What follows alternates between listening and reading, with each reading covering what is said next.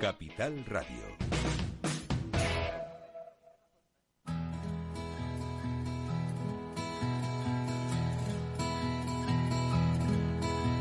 Comienza la caja de Pandora. Al verte sonreír al verte sonreír. Un programa especialmente dedicado al mundo de la discapacidad. El niño que ayer fui. El niño que ayer fui. En Capital Radio La 10, cada semana hablamos de aquellas personas que por una causa u otra han llegado a ser dependientes. No vendrá y así sabrás lo bello que es. Lo presenta y dirige Paula Romero. Caen, Caen mil lágrimas al mar. mil lágrimas al mar. Tú, no me verás llorar. No me verás llorar. Hola amigos, bienvenido a todos. Es un placer estar aquí eh, detrás de este micrófono hablando de este sector de la población que nos necesita y que sabiendo que este sector necesita apoyos, necesita ayuda, las universidades no pueden quedarse atrás, evidentemente. Y la Universidad de La Laguna, al igual que otras universidades, posee un departamento de atención a los alumnos con distintas capacidades. Y, y, este departamento, bueno, pues hay una persona precisamente con una discapacidad, un, un joven que estudió psicología, que es muy luchador. Yo, yo le tengo gran estima porque lo veo muy con muchas ganas de trabajar. Él se llama Javier Castañeda y Tramón. Y bueno, nos va a hablar de cómo funciona el departamento, qué es lo que ofrece a estos alumnos que vienen pues muchas veces desorientados, igual que todo, que todo alumno cuando llega a la universidad, pero en el caso de las personas que tienen alguna discapacidad, pues yo me imagino que las cosas son más complicadas. Hola Javier, Hola Paula, buenos días.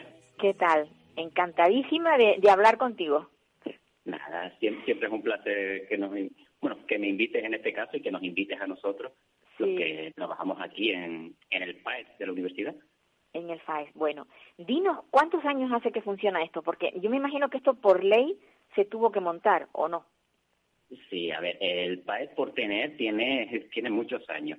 Lo que en su momento fue un servicio, un programa, un, un espacio dedicado a ayudar a los alumnos, eh, como indicabas al principio, de, con, con discapacidad, vamos a decirlo así, restringido a las a dificultades físicas o, bueno, lo más obvio, la silla de ruedas, la discapacidad visual, auditiva, pero ha ido evolucionando con el paso de los tiempos, porque claro, no todo lo que es una dificultad es una discapacidad.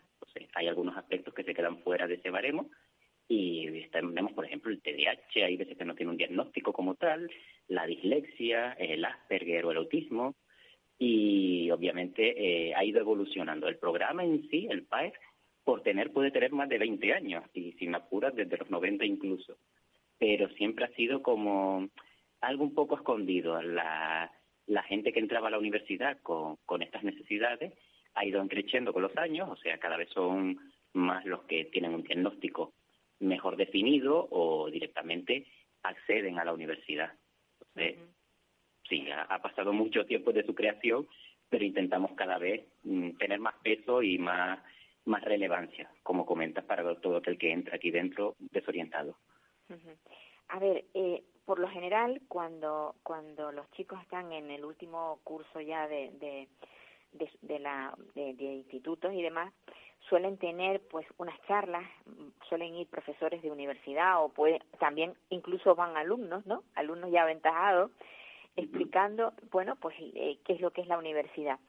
A estas, a estos sitios, o sea, a donde están, donde estudian eh, personas con alguna discapacidad, también tienen ellos esa ventaja de ir a, o sea, reciben también charlas para un poco abrirles, digamos, la, el, el mundo de lo que, lo que les espera, o sea, van a entrar en, en cursos superiores, van a trabajar más. Eh, ¿Eso también se encarga, eh, digamos, este departamento? Eh, la universidad, en su momento, cuando está el alumnado, como comentas, a punto de, de acceder, pues obviamente tienen las jornadas de bienvenida, las de puertas abiertas, todo lo que es la campaña informativa general. Y dentro de esa campaña general, eh, obviamente, se les orienta y se les indica que existe esto. También hay que reconocer que llegan pues muy muy viendo que esto es un mundo muy grande para lo que es un instituto, que es una cosa prácticamente que pequeñita y, y que recorren de memoria, y entonces eh, puede ser un poco abrumador y muchas veces no se quedan con los datos. Y por ello lo que también se hace es intentar hablar con los orientadores de centro. Entonces, que los orientadores sepan de la existencia del programa y puedan eh, ir previniendo para cuando, por ejemplo, hagan la EBAU, eh, sepan, eh, mira, vas a tener un, un programa que te apoya, que sabe de tu diagnóstico y lo que necesitarías según tu perfil, y, y entonces se le intenta eh, orientar desde antes, como comenta.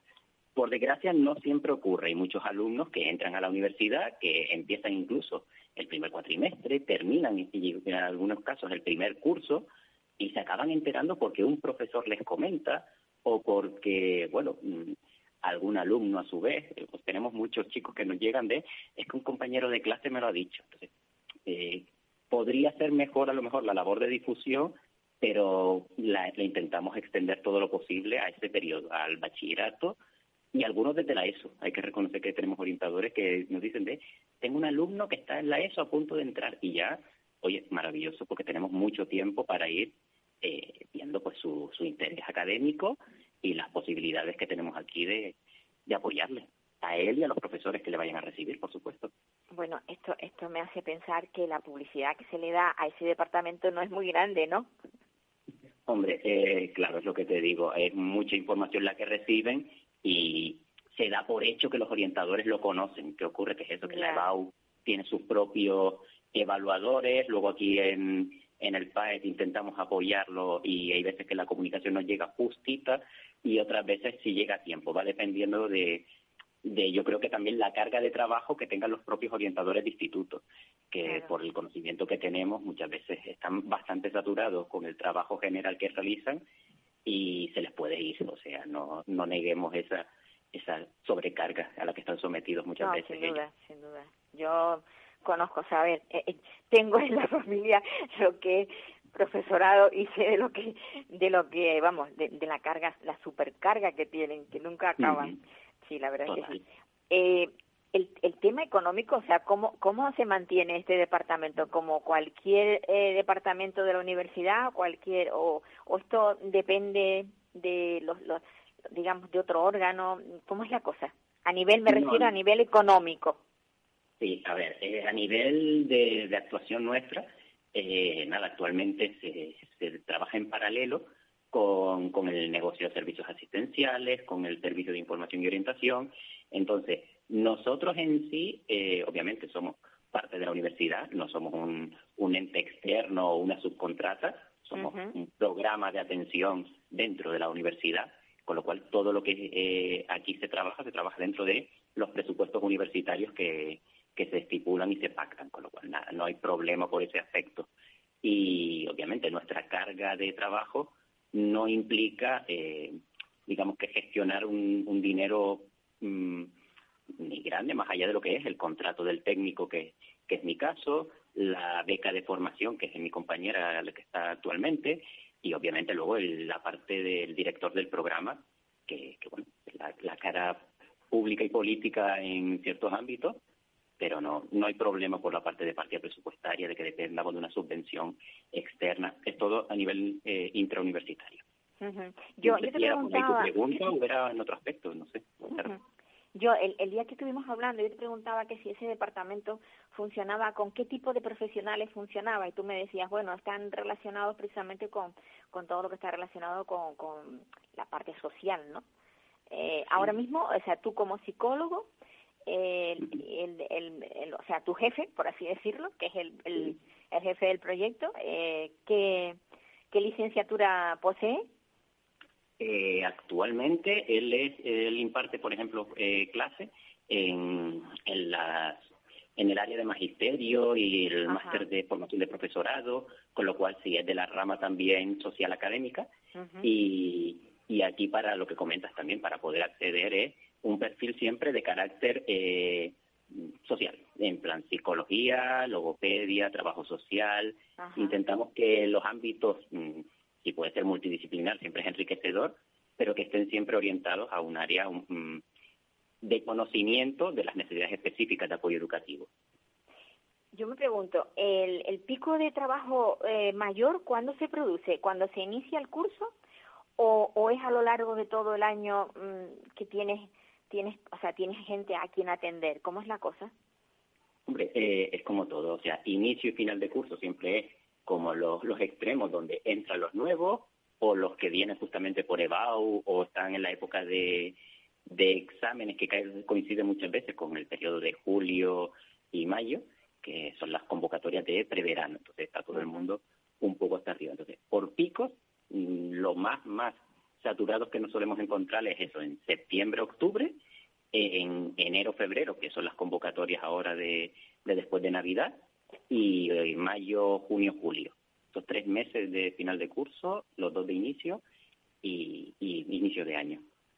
En la parte central, obviamente, siempre hay trabajo, pero suele estar más repartido porque ya son eh, el, seguimiento docente, los alumnos que no conocían, como te dije, el programa de inicio y no, eh, nos contactan justo en esos periodos y entonces hay que ir viendo qué adaptaciones precisan, si son simplemente a nivel de adaptación curricular, si es un espacio físico el que hay que intentar eh, ver qué posibilidades tiene de mejora.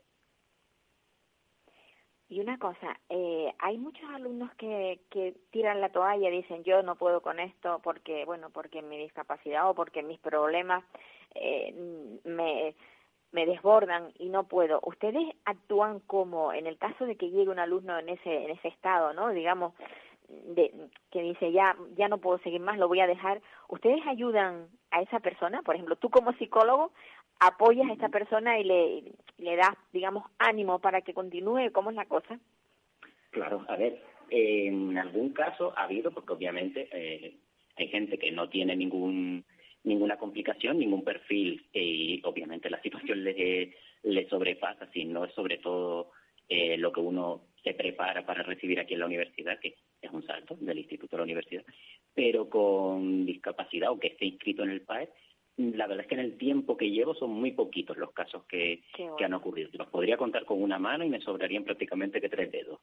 Eh, entonces, en esos casos, que a lo mejor simplemente es eso, de no sé, soy capaz de gestionar esta situación puntual, es una asignatura que, que me viene muy grande porque, mm, pongamos una hipótesis, nunca he dado estadística y ahora de pronto me estoy viendo muy, muy agobiado o las técnicas de estudio que yo tenía son insuficientes para lo que me están exigiendo, Obviamente, si aquí le recibimos, mi contrato, por, hablar de mí, ya que me has mencionado, o el de mi compañera, son sí de psicólogo.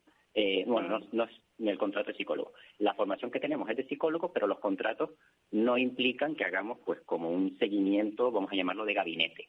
Pero obviamente si tenemos que dar unas orientaciones, si tenemos que facilitar unas pautas, y muchas veces simplemente permitir lo que lo que se llama una ventilación emocional, permitirles un desahogo y obviamente que alguien les escuche y les comprenda. Eh, aquí mm, puerta abierta siempre y, y teléfono descolgado, o sea, facilitador para que nos llamen, nos escriban un correo. No tenemos ningún problema para recibir un alumno y ver cuál es su, su situación y en qué medida le podemos ayudar, por supuesto. Pues y muchos necesitaban simplemente eso, mm, desahogarse, contar su, su, su agobio en qué se basa y, y hay veces que una pequeña orientación y un pequeño, mm, una pequeña recomendación sobre cómo abordar la asignatura o ver si el profesorado incluso es el que necesita eh, nuestra ayuda para, oye, cómo llego a este alumno que creo que se me está mm, escapando, como usted, como tú dijiste. Sí, sí. Pues la verdad es que es una alegría pensar que, que eso, que la gente que se inicia no, no tira la toalla. Eh, yo me alegro muchísimo que este departamento funcione y que funcione bien, sobre todo, sobre todo eso, que funcione bien. Y a la vista está, si tú me estás diciendo que son pocos los que realmente eh, dejan de estudiar porque se sienten agobiados, quiere decir que, que el apoyo la universidad se los presta y que, bueno, ese potencial que tienen todas las personas cuando quieren estudiar, pues ahí no lo pierden, ahí se les reaviva y, y al final consiguen sus objetivos.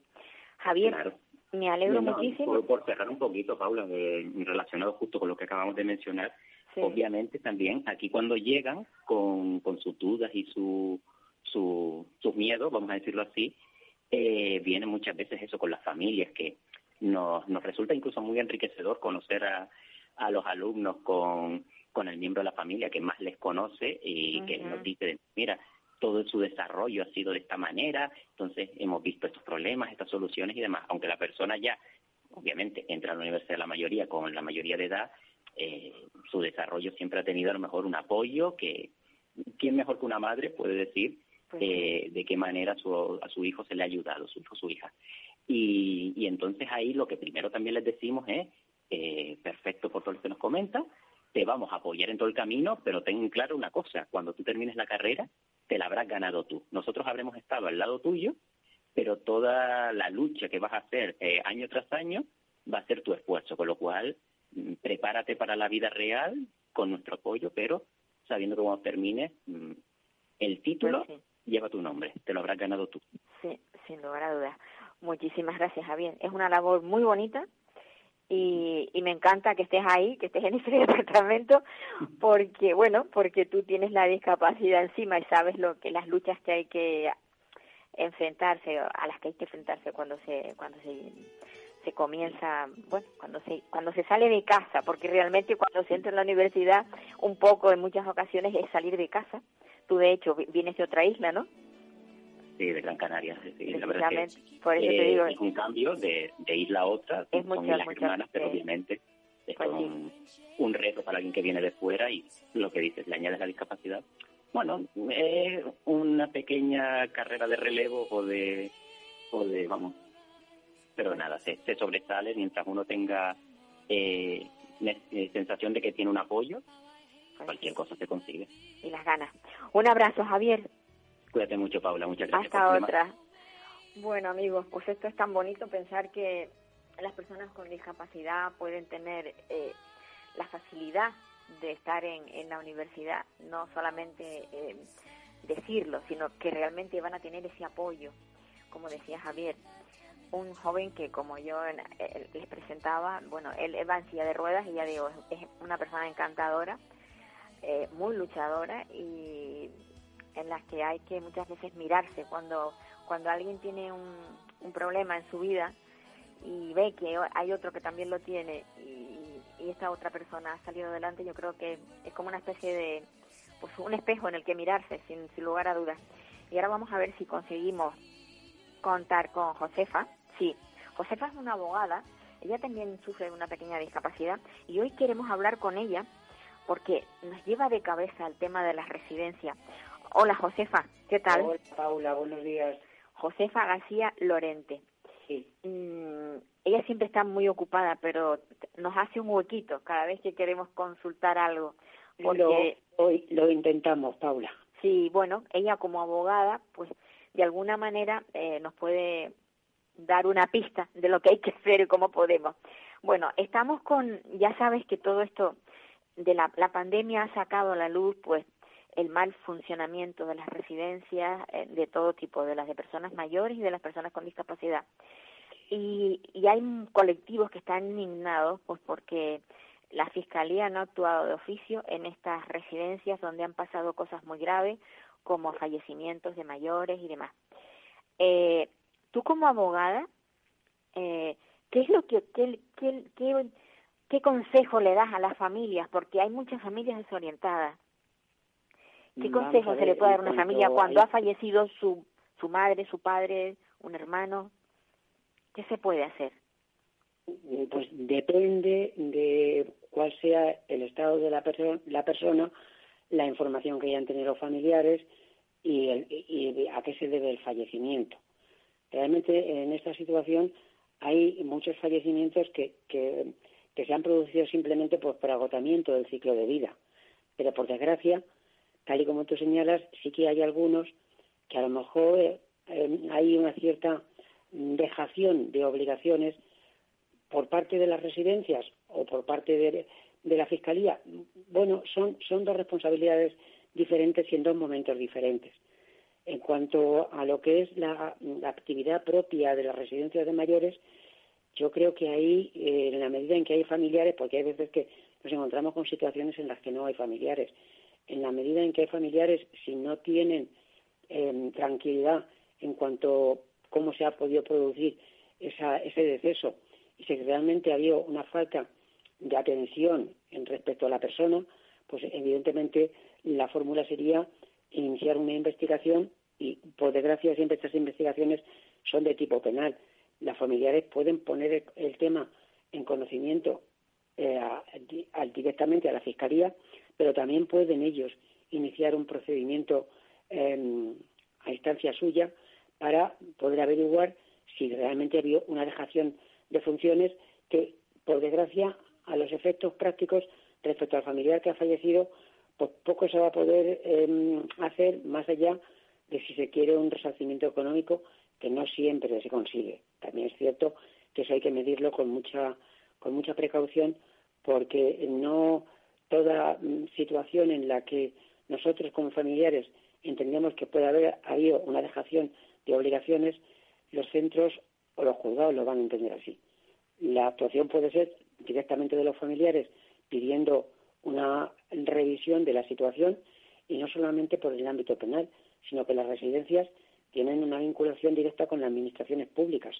Entonces se podría instar a la administración para que, sin necesidad de llegar a la fiscalía, sino simplemente a la administración, para que haga una averiguación o un seguimiento a los efectos de su propia responsabilidad patrimonial. En cuanto a la actuación de la fiscalía, bueno, mm, no sé si realmente podemos hablar de dejación de funciones de la Fiscalía. La Fiscalía cuando tiene conocimiento, conocimiento real, como te he dicho antes, incluso por, por una comunicación de la propia familia, cuando tiene conocimiento de la existencia de una situación de desamparo, sí que actúa. Entonces, no sé a qué dejación en concreto te refieres respecto a la Fiscalía.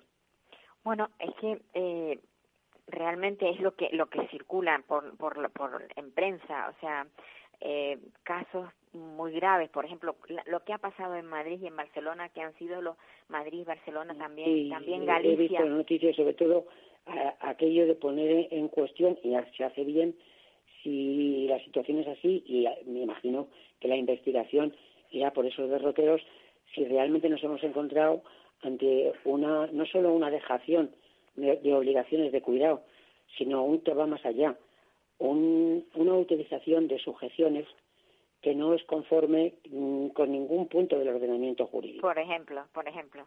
Imaginaba que era por ahí por donde querías un poco encauzar el tema. Y realmente el tema de sujeciones no tiene un amparo legal en España, ni, ni, las, ni las físicas, evidentemente, pero tampoco las químicas. Eh, ¿Cómo se traduce eso? Bueno, pues evidentemente en las sujeciones químicas tienen que pasar por un informe médico.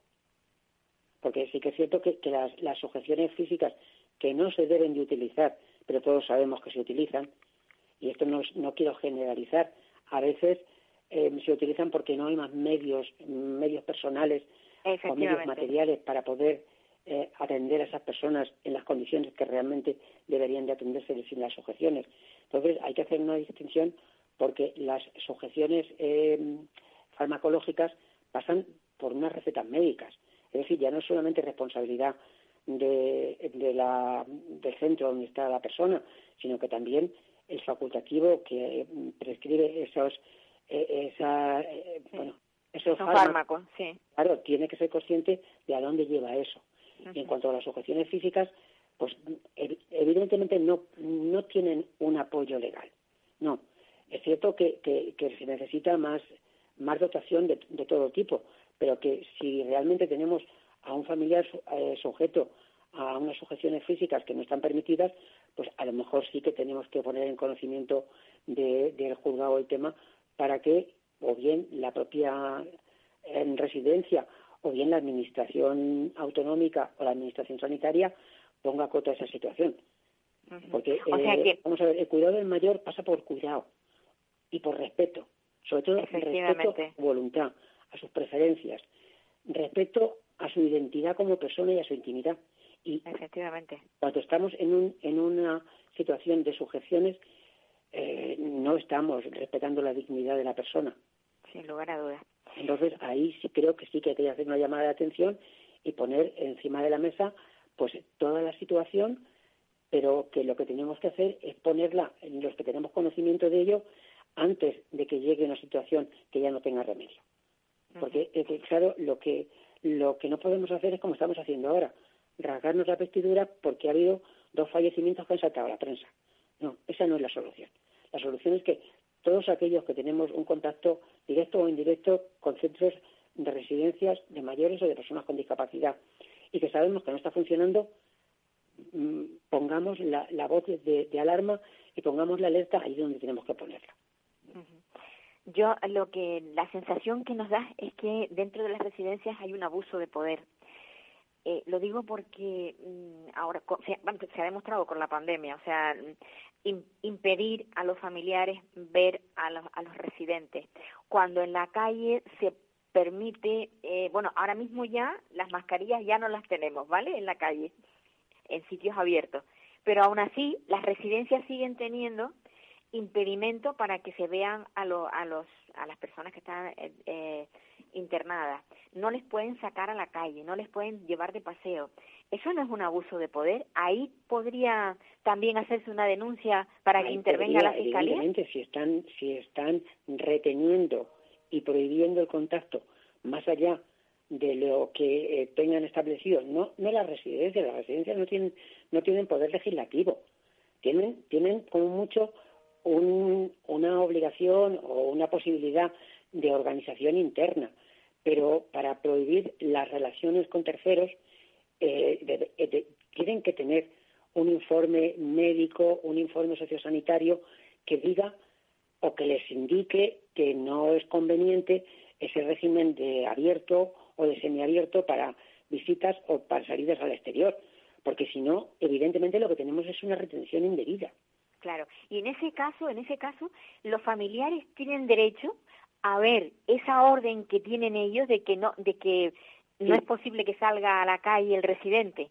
Sí. Si es verdad que la tienen, ¿no? Sí, tienen todo el derecho del mundo a pedir que se les mm, demuestre, que se ponga en su conocimiento físico, verbal o escrito, como sea, que tienen esa garantía o ese apoyo de, la administración que sea para prohibirles la entrada. Ya, lo que bueno, verbal yo yo no me mucho porque pueden decir lo que quieran, pero realmente eh, por escrito sí debería de haber algo, ¿no? Deberían deberían tener un, un apoyo documental, las residencias deberían tener un apoyo documental en virtud del cual eh, tienen esa situación. Hay algunas comunidades autónomas sí que han establecido mm, reglas de, de limitación de asistencia o de salidas en virtud del número de eh, contagios que hay en la zona. No, ahí no te puedo, vamos a ver, no puedo dar una orientación concreta porque no me conozco toda la legislación de las comunidades autónomas. Somos 17 comunidades y dos eh, ciudades autónomas que tienen legislación propia y la verdad mm, mm, reconozco mi, no mi ignorancia, pero sí mi no conocimiento en profundidad de la legislación de todas las comunidades. Bueno, lo que está claro es que cuando alguien eh, eh, sospecha que las cosas no van bien, lo que debería hacer es directamente denunciar eh, y no esperar a que las cosas se enquisten y vayan a más. Evidentemente, si tú tienes el convencimiento de que tu familiar que está ahí eh, no, no, no está siendo respetado como, como individuo que es, con todos sus derechos, mm, debes, debes ponerlo en conocimiento yo te digo em, que, em, principalmente entiendo que eh, de la administración autonómica que se encarga de esa residencia, que son los responsables directos. La, residencia, evidentemente, los gestores de la residencia son los que tienen el contacto. Pero si la administración empieza a recibir em, requerimientos en ese sentido, yo creo que van a mover un poco más eh, la situación para que no se llegue a esa privación de derechos. También es cierto, Paula, que tenemos que tener en cuenta cuál es la situación de pandemia que tenemos, que algunas veces, eh, bueno, pues un poco intentamos olvidárnoslo ya como si no existiera todavía, pero existe. Y sí que es cierto que en los centros residenciales pues se concita mucha gente eh, muy diversa y que ya tienen un trasiego de entrada y salida del personal, aunque tenga el personal que trabaja tenga un control sobre su posible transmisión eh, algunas veces es que debemos también de valorar si el hecho del contacto con, nuestro familiar no va a suponer un, peligro mayor para, para, no solamente para ese familiar, sino para el resto de internos. Pues es, es una ambivalencia del juego que sí que debemos de valorarlo.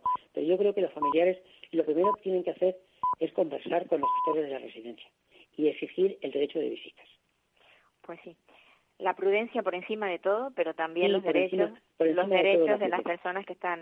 Eh, Claro, yo, pero es que eh, hay, hay que tener en cuenta una cosa, que, que el familiar evidentemente entiendo que lo que está mm, pretendiendo es una vida digna y una calidad humana para su, para su familiar, pero que las residencias también tienen que tener muy, mm, muy en primera línea el respeto a los derechos de esa persona y que entre los derechos de esa persona está el comunicarse y el tener un contacto directo con sus familiares. Efectivamente. Josefa, muchísimas gracias por robarte, o sea, pa- por regalarnos estos minutos No, que hemos robado tu tiempo. Gracias a ti por contar conmigo y, y simplemente tener en cuenta eso, que, que además el propio eh, interno en la, en la residencia tiene que hacer valer sus derechos en la medida en que pueda, porque no todos están, eh, digamos, imposibilitados de ejercer sí. directamente su propia voluntad y que ellos desde dentro también tienen que exigir que se respete su voluntad y sus preferencias. Pues sí. Un abrazo. Un abrazo, Paula. Bueno, pues poco poco arreglamos eh, si no nos quejamos, eso está claro. Hay que hay que denunciar, pero también echamos de menos que, que bueno que la propia fiscalía, eh, sin que nadie les, les, les esté instando a ello, que, que haga una investigación. Yo creo que todas esas muertes que han, que han habido, mm, bien es verdad que ha sido un tiempo de pandemia, todo lo que queramos decir, pero bueno, mediante una investigación todo se puede saber y todo se puede, mm, sobre todo, mm, ya sé que no vamos a resolver nada porque ya, ya han fallecido. Pero las familias, yo creo que las familias se van a quedar contentas si se sabe, se sabe que la fiscalía hace una investigación.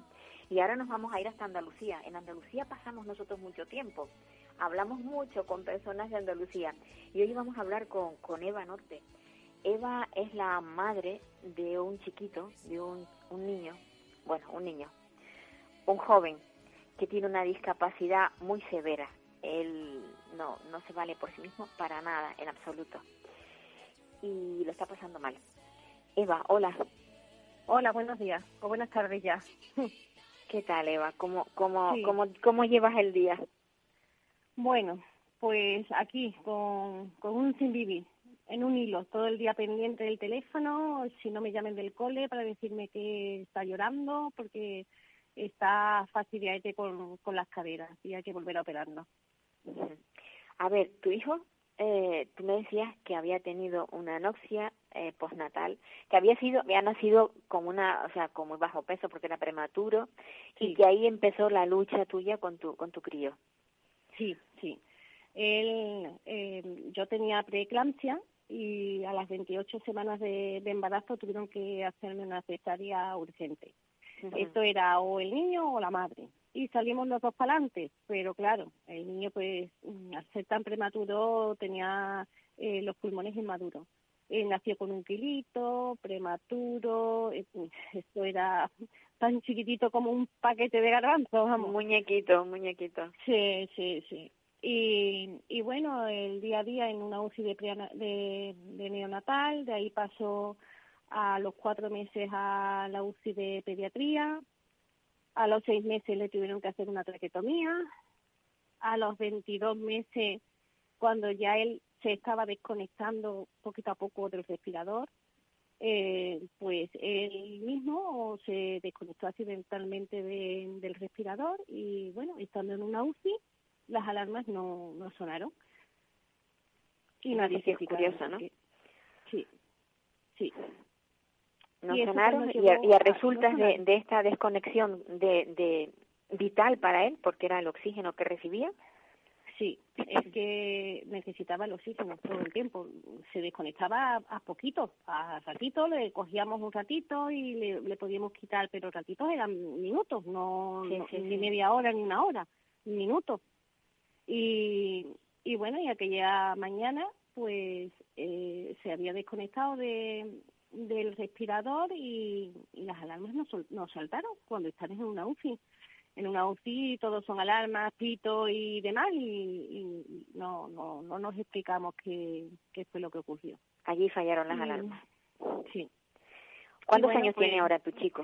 Ahora mismo tiene 18, cumple en marzo 19. O sea, que tú lo estás llevando a un colegio especial. Sí, él está en un centro de educación especial. Sí. Ahí le dan todo lo que necesita. Ya. ¿En qué, en, qué circunstancias se encuentra ahora tu chico? ¿Cómo se llama? Que no me... José María. José María. José María, José ¿en, María. en- en qué circunstancias está ahora? O sea, yo sé que va, lo, lo tienes que trasladar en una silla de ruedas, Sí, pero prácticamente eh, él está, digamos, tumbado, acostado, ¿no? eh, sí, es totalmente dependiente. Entonces él no tiene control de nada, o sea, ni, ni, ni, la- ni de cabeza, ni de nada, no anda. Eh, esto es un daño cerebral prácticamente bastante gordo. Él prácticamente no ve, oír sí que sí que oye, oír sí que oye, pero no ve y, y no anda y no, no se mueve. Hay que darle de comer, hay que vestirlo, hay que bañarlo, hay que hacérselo todo. O sea, es un gran dependiente. Mucho, un gran dependiente total. Total. ¿Tú, es- tú estás recibiendo eh, por parte de la ley de dependencia el apoyo económico para poder de alguna manera vivir? Porque cuando se tiene un gran dependiente en casa es difícil trabajar. Sí, sí. Eh, yo estoy, bueno, he trabajado durante to- todo este tiempo, fueron seis años y medio sin salir del hospital, ¿eh? seis años y medio en una UCI, hasta que ya se estabilizó y pudo salir. Yo nunca he dejado de trabajar, nunca. Eh, nosotros cobramos la ley de la dependencia por el cuidado, pero vamos, eso es insuficiente, eso es insuficiente. Y, y bueno, yo lo llevo a su centro y me he tenido que reducir la jornada para adaptarla al horario escolar. Ujú. Y ahora, y ¿qué ahora lo- mismo, sí, Sí, no, dime, dime. ahora mismo eh, estoy de baja, estoy de baja laboral por ansiedad y estrés que, que genera toda esta situación. No, sin lugar a dudas. Esta situación, esta situación es que ya llega un momento que te supera. ¿José María tiene hermanos? No, José María es, es hijo único. Es hijo único. Sí. O sea que, bueno, por un lado, para él, un beneficio porque porque tiene te tiene totalmente a ti. Totalmente, totalmente Claro. dedicada a él, totalmente Sin dedicada a duda, él. sin duda. Sí. ¿Tú qué, tú qué, qué buscas ahora? O sea, eh, ¿estás en, trate, en tratos con la administración para, para que te apoyen? ¿De qué manera? Sí, mira, eh, yo desde do- desde 2016 que me enteré de que existía esto, esto es la prestación por cuidado de hijo con enfermedad grave. Esto consiste en una reducción de jornada que va desde el 50% hasta el 99,9. Entonces eh, es totalmente remunerada y sigues cotizando y sigues cobrando y, y tú siempre mantienes una relación laboral con tu con tu empresa porque bueno, no, no se sabe qué, qué, qué te va a deparar el futuro. No, no sabemos. Con estos niños no sabemos. Esto es el día a día. Entonces, esto se extinguía cuando el niño cumplía los 18 años. Que no, vamos, de que porque tenga 18 no significa que se haya curado, ni muchísimo menos. Pero bueno, la ley decía que hasta los 18. Y ahora recientemente ha habido una modificación para ampliar la edad hasta los 23 años pero ahora resulta que nos han dejado así como un poquito en el limbo, porque las mutuas, que son las que gestionan esta prestación, nos dicen que, que cuando eh, tenían los 18 años y se extinguió la prestación, ahora no podemos volver a, a solicitarla. Ah, qué maravilla. Entonces, ellos eh, interpretan que en la, en la nueva ley pone se mantendrá la prestación hasta los 23 años y ese se mantendrá es a lo que ellos se acogen. O sea, Que que hayan- será para los nuevos que se inscriban, no no tu hijo que ya ya ha pasado la edad. Claro, es que es, si el niño ahora en vez de cumplir 19 fuera a cumplir 18 en marzo, pues se mantiene Entraría. hasta los 23 años. Pero como ya tiene 18 para 19, la tuvimos hasta los 18 y se extinguió, pues se supone que no podemos volver a solicitarla. Entonces, aquí las mutuas, porque yo he hablado directamente con, con la central de mi mutua, y, y la mutua dice que, que hasta que no haya una disposición transitoria, ellos no, no van a hacer nada, van a seguir denegándola. Qué maravilla. Pero es que hay mutuas que sí, es que tenemos las resoluciones positivas de otras mutuas. Y tú tienes la mala suerte de, sí. de pertenecer a esa que te lo niega. Ah, exactamente. Es que hay Y no, y no puedes cambiarte de mutua, ¿o no? No, no puedes porque yo Por tu trabajo trabajo te corresponde esa. y mi empresa trabaja con esa mutua. Claro, claro. La verdad es que es que mm, es de lo más kafkiano. Cuando, Claro. cuando oigo unas cosas así, dice, pero ¿cómo puede esto? Bueno, en fin. Pues sí, está pasando. Eh, mm, igual han dicho hasta los 23 que, ta- que tampoco, porque mm, mm, ni con 23, ni con 40, ni con 50. Es que mientras, mientras esté niños- viva la persona. Eh, Claro, mientras necesite los cuidados directos y continuos. Claro, claro. Pero bueno, han puesto un límite de edad. Bueno, pues, vale, cumplirlo. Pero es que ahora nos dejan ahí en stand-by. ¿Qué pasa con nosotros? Entonces, el sufrimiento que tenemos, eso no nos quita nadie. No, no, para nada. Eso no nos lo quita nadie porque ellos dicen, hasta que no haya una disposición transitoria no hacemos... Vale, ¿cuándo? ¿Cuándo se va a dar? Porque mientras, ¿qué hacemos nosotros mientras? Porque si eh, una empresa, lo máximo que te da son tres días o, o siete, que creo que se ha modificado ahora, en caso de que el niño se enferme o se ponga malo o no sé cuánto. Pero las citas médicas, las consultas, la ley lo dice muy claro. Las horas necesarias para acudir al especialista. Y si te demora y ese día el niño está fastidiado y no puedes llevarlo al cole o lo que sea, Te echan a la calle. claro. Asertismo laboral. Exacto. Está claro. Qué complicado, qué complicado. Las familias que tienen personas con discapacidad, eh, en vez de facilitarles la vida, Correcto. lo que la administración y, y todo lo que hace es complicarla, complicarla. Es que, es que es tenemos que lucharlo todo. Lo tenemos que pelear todo. Todo, todo, sí. Cualquier cosa que consigas es, es una pelea. Así es terrible, terrible. Así es. Eva, yo lo único que te digo es que, que no, no cejes en tu, en tu empeño, o sea, esto no puedes quedarte así. Yo, No, no. mira, te voy a pasar, te voy a pasar el teléfono de aquí en Tenerife, en el Sí. puerto de la Cruz, hay una madre que está en las mismas circunstancias que tú y tiene un grupo de madres que están luchando por lo mismo. Voy a Ah, pasarte, voy a pasarte el teléfono para que os agrupéis, porque mira, la unión hace la fuerza, Pues sí, ¿vale? totalmente. Venga, Totalmente. Eva, Muchas gracias. un abrazo. Un abrazo fuerte, gracias. que todo te vaya bien y a ver si conseguís eso que por, que por derecho os corresponde. Bueno, pues nada, esto es lo que hay dentro del mundo de la discapacidad. Y ahora vamos a ver si nos vamos a, a, a- Barcelona, porque allí, allí tenemos a un sindicalista que tiene también una discapacidad, sin duda. Nosotros no salimos del mundo de la discapacidad, estamos dentro.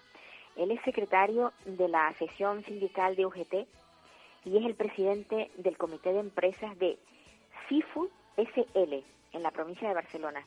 Se llama Paco Flores Bejarano y yo espero que esté al, al otro lado de- de- del teléfono para que nos hable desde un centro especial de empleo. Hola Paco. Hola, Paula. bueno, ya he hecho, ya te he hecho la presentación en, en el, en el tiempo en el que te localizaban. Tú estás en un centro perfecto. especial de empleo y como decía yo, eres, eres el presidente del comité de empresas. Vamos a hablar de qué es lo que ha hecho que este cambio, digamos, que tenemos eh, con esta fabulosa ministra, ¿qué, qué es lo que ha beneficiado a la discapacidad dentro del mundo laboral. Bueno, eh, hablando concretamente de la última reforma laboral, que sí que es verdad que tiene muchas mejoras a de lo que veníamos anteriormente, eh, a los centros especiales de empleo en concreto nos han dejado un poquito en fuera de juego para no variar. Porque, sin ir más lejos, en, la, en el articulado que han hecho referencia a las subcontratas de las multiservicios, eh, han, han hecho un párrafo en el, en el decreto, en el BOE, donde excluyen a los centros especiales de empleo. Los dejan fuera de, de la regulación de, de aplicar el convenio de aplicación donde estén trabajando esas multiservicios o esas subcontratas. Claro, eh, los centros especiales de empleo en sí no están catalogados como un centro especial de empleo, pero sí que es verdad que trabajan como ellos. Entonces, nosotros creemos que deberían estar, estar incluidos dentro de esa reforma. Y no ha sido así porque, bueno, en el artículo donde hace referencia a esta nueva reforma, eh, nos excluyen. Pone concretamente que los centros especiales de empleo estarán excluidos de esta reforma del Estatuto de los Trabajadores, que si no recuerdo mal es el artículo 42. Eso quiere decir que el salario vuestro va a seguir siendo el mismo, no va a haber una ampliación de salario, no va a haber ninguna modificación, nada de nada. No, nada de nada. Lo único que vamos a estar en el mismo salario depende en qué región estés, si tienen un convenio propio esa, ese centro de especial de empleo, pero por ejemplo aquí que nosotros pertenecemos a, a la provincia de Barcelona, eh, nos regimos al Convenio Nacional de Centros Especiales de Empleo. Entonces nos regimos a esas tablas salariales que están por debajo del salario mínimo interprofesional. ¿Y qué hacen con ello? Pues ponerte complementos, incluirte las pagas, que son por 12 en la gran mayoría, para llegar a ese salario mínimo. Entonces incluyen algún plus para poder llegar al salario mínimo, que es lo mínimo que puede cobrar uno trabajando.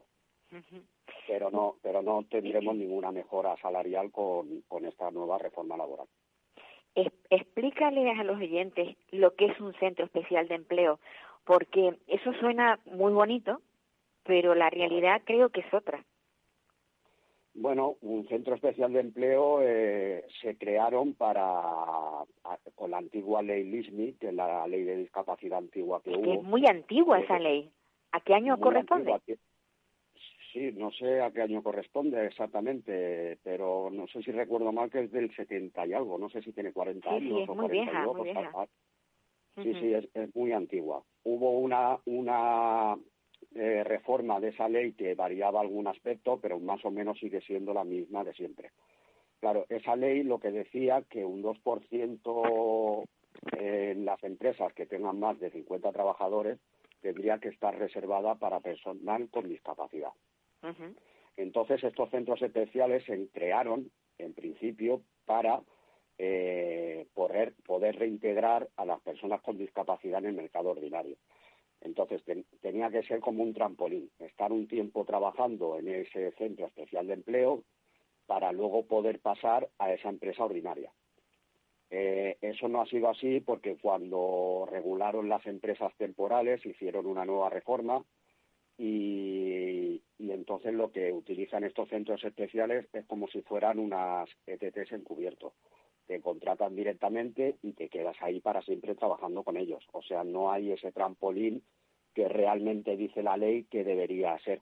No, porque esas empresas contratan directamente, o sea, una empresa ordinaria, normal y corriente, contrata un centro especial de empleo, cubren la ley que dice que tiene que estar con un 2% con personal con discapacidad, y entonces ese centro especial de empleo realmente se convierte en una subcontrata que está trabajando para una empresa ordinaria. con, lo, cual ese centro especial de empleo eh, se lleva parte del sueldo que se supone que tendría que tener el, el empleado si estuviera directamente en la empresa. Correcto.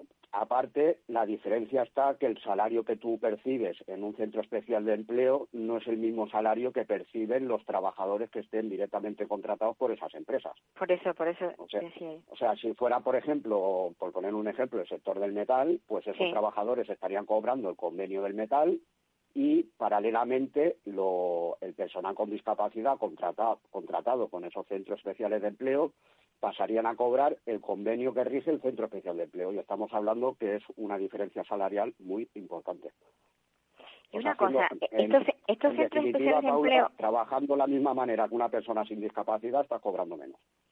Paco, quienes rigen estos centros especiales de empleo son personas con discapacidad o son personas neurotípicas, o sea, son personas normales que no tienen ninguna discapacidad, que tienen montado una empresa de contratación de, de, empleados con discapacidad? ¿Cómo es la cosa? Correcto, correcto, es así, Paula. Eh, la gran mayoría de estos centros especiales de empleo, bueno, la gran mayoría no, yo creo que, si no me equivoco, todos, los centros especiales de empleo están en la cúpula directiva, está personal sin discapacidad. Eh, no hay nadie con discapacidad o un porcentaje muy mínimo eh, en los consejos de administración no hay nadie eh, o un porcentaje muy mínimo, un 1%, un 2%, ahora no lo recuerdo bien, pero por ahí oscila, más o menos. Y la, una persona que quiera acceder a un puesto de trabajo, ¿forzosamente tiene que pasar por un centro especial de empleo o puede ir directamente, vamos, imagínate, una persona con una discapacidad física ligera que, mm. que puede valerse por sí mismo? ¿Es obligado que pase por un centro especial de empleo o puede ir directamente a una empresa? ¿O está la cosa hecha de manera que tengas que pasar por ahí, por el centro especial de empleo? No es obligado porque, porque hay empresas que, buscan directamente al personal sin, o sea, con discapacidad, pero eso se ha vuelto, eh, ante, hace años sí que había mucho, mucha empresa que, que te buscaba directamente al personal con discapacidad. Ahora no, porque es que le sale muy económico a una empresa ordinaria contratar un centro especial de empleo, porque están subvencionados, eh, tienen garantías de seguridad social, eh, tienen una serie de subvenciones que no las perciben si no contratan a esos centros especiales de empleo. Al igual que los centros especiales de empleo, pues tienen el salario mínimo interprofesional subvencionado el 50%, si contratan una serie de X personas también reciben una subvención, eh, por ser un centro especial de empleo de inserción social reciben una subvención, etc., etc., etc. Pero las propias empresas tienen eh, una, una subvención cuando tienen empleados determinados números de, de, personas con discapacidad, ¿no? La, ley, digamos, le, le, está, o sea, está escrito que, que, que tienen ese apoyo para que necesitan el centro especial de empleo. Si cuando tú tienes X empleados con discapacidad vas a tener una serie de prebendas. No, no lo entiendo sí que lo tienen, Paula, pero la diferencia está que si yo soy una empresa ordinaria y contrato directamente a, persona con discapacidad, como a otra persona sin discapacidad, yo si lo despido, eh, tengo que pagar un dinero. Si esa mm. persona se pone enferma, yo tengo que buscar otra persona para que la sustituya. Eh, por desgracia, pues las personas que, que, tenemos discapacidad, pues tenemos que ir X días al año a hacer nuestras revisiones médicas de nuestras enfermedades. Claro, son días que faltas al trabajo, si esa empresa te contrata directamente, pues tiene que buscar un sustituto. De esta manera, contratando un centro especial de empleo, todo eso eh, se lo ahorran, por decirlo de alguna manera. porque es el centro especial de empleo el que se tiene que preocupar de cubrir ese puesto, de si hay un despido, eh, afrontar ese despido, eh, claro, eh, luego al, fin y al cabo a la empresa ordinaria le sale mucho mejor contratar un centro especial de empleo por esas características que te, que te he estado comentando. Sin duda, le sale mucho más barato. Vamos, que está claro que está hecho para, para el beneficio de, de del empresario y sin lugar a dudas para crear pequeños grupúsculos de, de, de empresas que son los centros especiales de empleo. Correcto, correcto. Sí, ha crecido, no lo sé, pero en un porcentaje muy elevado de unos años para atrás, aquí ha, crecido enormemente los centros especiales de empleo, porque es que realmente para el empresario es una panacea. Claro, Sin ir más lejos, todas las empresas temporales ya tienen su sector de la discapacidad. Eh, muchas empresas ya se han creado su sector de la discapacidad aparte para beneficiarse de, de estas subvenciones y de estas características que te he estado comentando, Paula. Claro, claro. Uf, cuánta picaresca, ¿no? Mucha, mucha, mucha, mucha. Sí que es verdad que, por desgracia, eh, lo, los, el personal con discapacidad, eh, hablando en plata, y me sabe mal decirlo, solo servimos para que se hagan la foto con nosotros. Pues sí. Eh, se hacen la foto con nosotros, queda muy bien hacer una foto con personal con discapacidad, pero luego realmente no hay nadie que, pues que, que, que, esté en nuestro lado y luche por bueno, nuestro nuestro bienestar más que nada. Porque lo único que queremos pues es Paco, tenemos tenemos la música la música de fondo que se nos acaba el programa. Gracias por participar y me alegro mucho que, que bueno que haya gente como tú que esté metido eh, en los sindicatos para un poco defender eh, precisamente a este sector Muchas gracias, Paula, por darme voz y, por hacer un programa así que, nos dé voz a la gente con discapacidad. Mucha suerte, mucha suerte. amigos, terminamos ya por hoy y bueno, volvemos la semana próxima y más, más cosas sobre el mundo de la discapacidad. Adiós, adiós.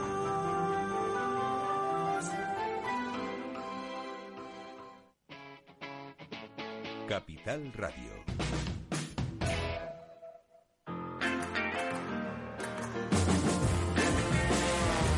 Capital Radio. Música y mercados.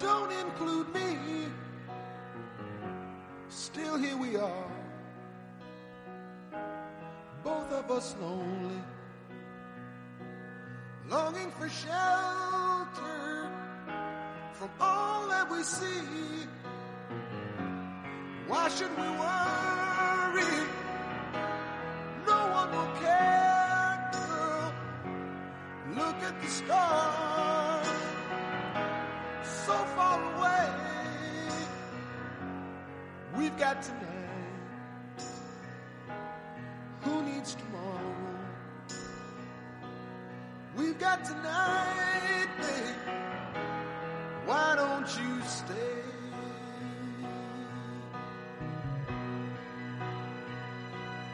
deep in my soul. I've been so lonely.